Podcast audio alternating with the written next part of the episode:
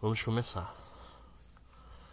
Acho que hoje o episódio vai ser difícil, vai ser complicado.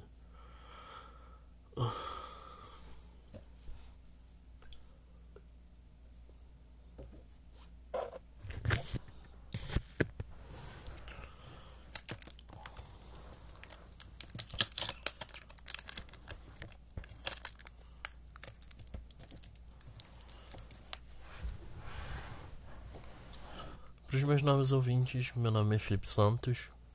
Eu sou autor do livro Íntimo Exposto. Estou participando do livro Não Conte Ninguém, que é um livro de antologia de contos. E também sou organizador de uma antologia que o nome é Vozes em Versos. Caso você esteja vendo esse. Caso você esteja ouvindo esse podcast antes do dia 20 de julho, de julho você ainda tem chance de participar. É... Na verdade, eu acho que isso é irrelevante no momento. Então, é... eu tô um pouco para baixo hoje porque eu recebi a notícia que um conhecido meu faleceu hoje, no dia 14 de julho, e eu tô muito pensativo em relação a isso. A gente não era próximo nem nada assim, mas a gente passou anos muito é, muito perto um do outro. A gente sempre estudou em colégios muito perto. Tipo, a gente sempre. Eu, deixa eu organizar primeiro. A gente sempre estudou nos mesmos colégios até o ensino médio, ou seja, do fundamental até o médio a gente estudou no mesmo colégio. Só que a partir do Fundamental 2 a gente estudava só no mesmo colégio, não na mesma sala. O que nunca foi um problema, até porque a gente nunca foi próximo. Só que foram anos com essa coisa de sempre ver ele. E ele mora aqui no. morava, né? Ele morava aqui no bairro também. Então é um pouco assustador pensar. É a segunda vez que isso acontece. Tipo, é o segundo colega de ex-colega de classe que eu perco. Primeiro foi uma menina, num acidente de moto também. E eu fico muito desacreditado. E hoje foi o dia que caiu a ficha que a gente perdeu muita vida já por conta do que está acontecendo no Brasil e no resto do mundo também. É, foi aquele momento que cai a ficha, que, tipo, é, que você começa a pensar nas possibilidades das histórias de cada uma dessas pessoas que se foram por conta dessa doença, por conta desse vírus. E não só isso, fora as outras pessoas que estão morrendo por diversos outros motivos. Então é, eu tô pensativo em, em relação a isso. Mas enfim. O que eu quero falar nesse podcast é em relação a como eu reajo à morte e como a coisa mais natural, a única certeza que a gente tem na vida é uma das coisas que mais me assustam. E uma coisa que é engraçante, engraçante, uma coisa que é engraçada falar é que o último episódio antes desse, o episódio de domingo, foi um episódio falando sobre meu aniversário. Foi um episódio super alegre, super pra cima, eu tava muito animado para gravar ele. E eu tava contando histórias tipo, divertidas, engraçadas, emocionantes sobre a celebração do dia em que eu completo mais um ano de vida.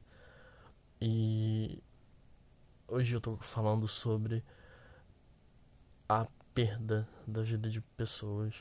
E é estranho a gente pensar nesses altos e baixos que tem, nessas coisas estranhas que acontecem, que são extremamente naturais. A tristeza e a felicidade andam lado a lado, a vida e a morte andam lado a lado. Só, só existe a morte se existe a vida, e só existe a vida se existe a morte. E assim a felicidade também, é a mesma coisa. E. Eu tô pensativo desde que eu recebi essa notícia. Agora são cerca de 10 da noite. Eu recebi essa notícia, era 4 e pouca da tarde. E eu não parei de pensar nisso em nenhum momento. Eu não consegui me focar em nada, na verdade, que aconteceu hoje. Eu só tô tentando absorver toda a informação que, tipo, caiu assim de uma vez. Uh, isso já tinha acontecido antes, no começo da pandemia, em que eu comecei a ver os casos e estava acompanhando muito perto, muito rápido, tipo, os casos do mundo. Aí quando chegou aqui eu comecei a ficar muito desesperado e foi quando começou o isolamento social, que começou a quarentena e a partir disso, tipo, pessoas que eu conheci estavam começando a ficar doentes. Felizmente elas não é, faleceram, mas contando, relatando sobre as dores, de como eles estavam se sentindo, e aquilo era muito assustador. E agora que o número é muito maior e os casos estão aumentando, é, é mais assustador ainda. E vamos para a parte da que eu quero falar, o objetivo que eu quero dar com esse podcast. Eu acredito fielmente que um dos meus maiores medos atualmente seja morrer. E não, tipo, morrer porque é o momento certo, ou porque eu tenho que morrer, né? Porque as pessoas têm que morrer. Mas é o sentido de perder vontade de estar vivo. Porque eu também acredito que a morte não é só uma coisa que acaba. É tipo, a, a morte é algo que acontece de maneira mais ampla. Exemplo, quando a gente vê uma pessoa que não tem mais apreço pela vida, a gente já considera essa pessoa morta. Ou quando tipo, ninguém consegue dar falta dessa pessoa.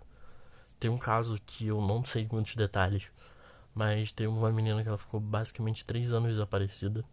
Só que ela tinha sofrido um acidente dentro de casa. Esses fatos podem estar distorcidos porque eu estou usando só minha mente para falar, eu não pesquisei nada. Só para vocês terem noção, só para ter um paralelo do que eu quero dizer. Ou seja, ela faleceu e ficou três anos no apartamento. É... E só deram é, falta quando sentiram um cheiro muito forte vindo do apartamento dela. E quando chegaram lá, encontraram um corpo. Ou seja, se passaram três anos sem contato, sem ver essa pessoa, sem nada.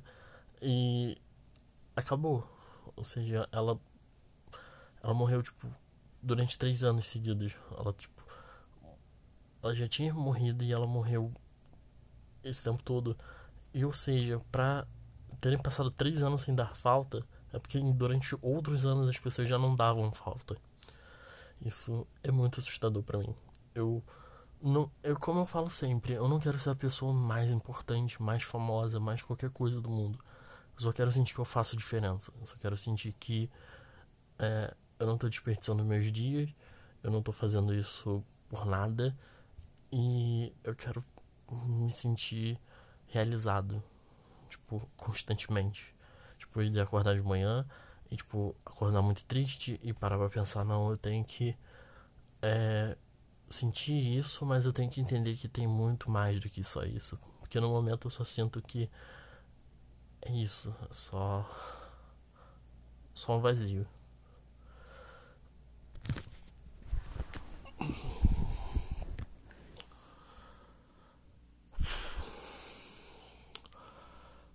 Enfim, a morte é algo natural que acontece com mais frequência do que a gente tem noção, do que a gente pesquisa. A morte é uma coisa que é natural. E cada um reage de uma forma. Eu lembro que quando uma tia minha faleceu, eu fiquei o dia todo assistindo desenho. Quando um tio muito próximo morreu, eu passei o dia me enchendo de clipe de música, porque eu não gosto desse assunto, nunca gostei. Eu sempre ao máximo quis fugir, eu sempre ao máximo quero fingir que não existe, só que não tem como. E durante uns anos eu acreditei que se eu fingisse que não existia, eu não precisaria lidar, só que isso na verdade. Eu lembro quando minha avó que divide o quintal, divide o quintal comigo. Ela faleceu e aquele dia foi é, muito exaustivo. Muito exaustivo, porque a gente, a gente tava já ciente que algo iria acontecer, que ela iria partir, mas a gente não tava pensando que seria tão rápido e tão inesperado que a maioria das pessoas não ia conseguir dizer adeus ou tipo dizer que amava ela e esse tipo de coisa.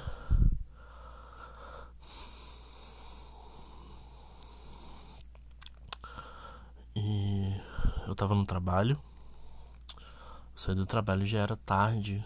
Já, já tava meio desnorteado quando eu saí. E eu indo pra casa.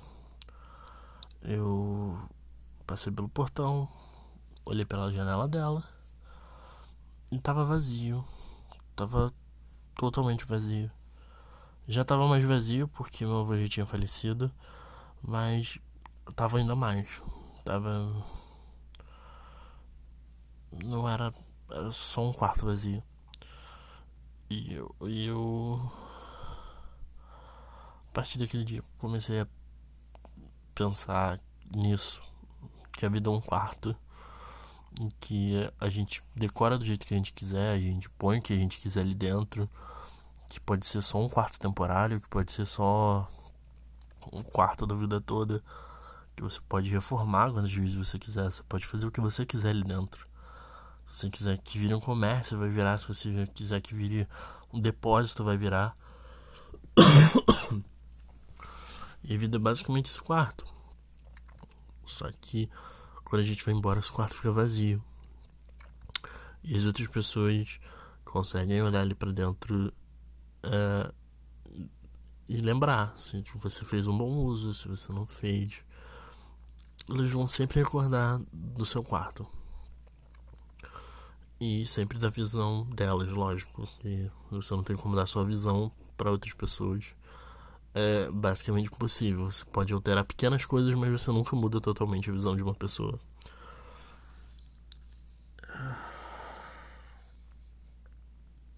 Tô vendo que a maioria dos cortes desse vídeo é pra eu poder respirar, para continuar o assunto. E. É difícil, é difícil, gente. É um assunto que eu não gosto muito de falar, mas eu preciso.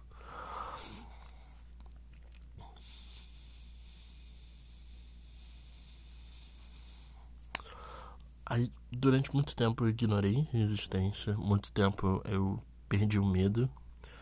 E nesse tempo que eu perdi o medo, eu tomei algumas atitudes que eu não deveria ter tomado.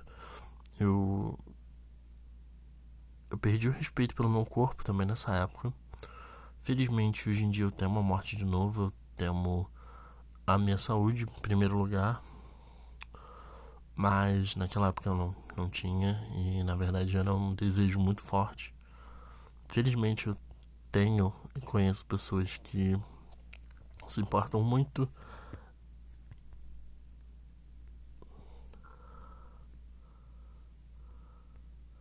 E que são capazes de dizer de verdade e estarem de verdade. Ali com você é, uh... então é, é isso Mas o que eu quero dizer para não fechar o episódio sem ter dito nada demais, só sendo um grande desabafo. O que eu quero dizer é: a vida é curta. Às vezes a sua vida é muito rápida. Às vezes os dias são extremamente rápidos. Às vezes os dias são extremamente longos e angustiantes. E tem dias que não vão significar nada e tem dias que vão mudar sua vida por completo. Tem momentos que vão mudar sua vida por completo. Então, é, a gente precisa só ter ciência que é necessário que a gente não pare. É necessário que a gente entenda que nós mesmos, que nós nos entendemos, que nós nos... tá certo isso, me perdoem. É importante que a gente se entenda antes de qualquer coisa para poder fazer o máximo, para poder seguir em frente e continuar, porque a gente precisa. A gente precisa. E é isso.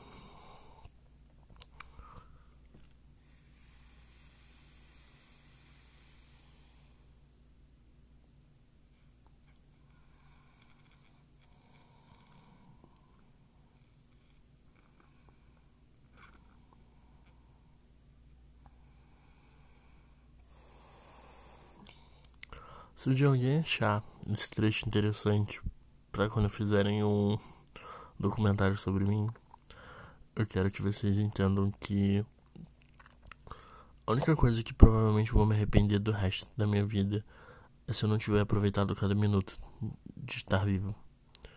E eu sei que eu demorei alguns anos e deixei alguns anos passarem sem aproveitar. Só que já tem dois, três anos que eu aproveito o máximo que eu posso. E por mais que muitas vezes pareça que eu só tô deixando a vida de lado, eu não tô. Eu amo estar vivo, eu amo as experiências que me, a vida me traz. E eu amo que as pessoas me procuram para falar de coisas que eu faço. As coisas boas que eu faço, lógico. Então, é isso. Se um dia esse documentário sair, eu espero que vocês usem fotos minhas, que eu esteja sorrindo, me divertindo, porque essa é a imagem que eu quero de uma pessoa feliz e não de um cara amargurado que tem medo da morte. É isso.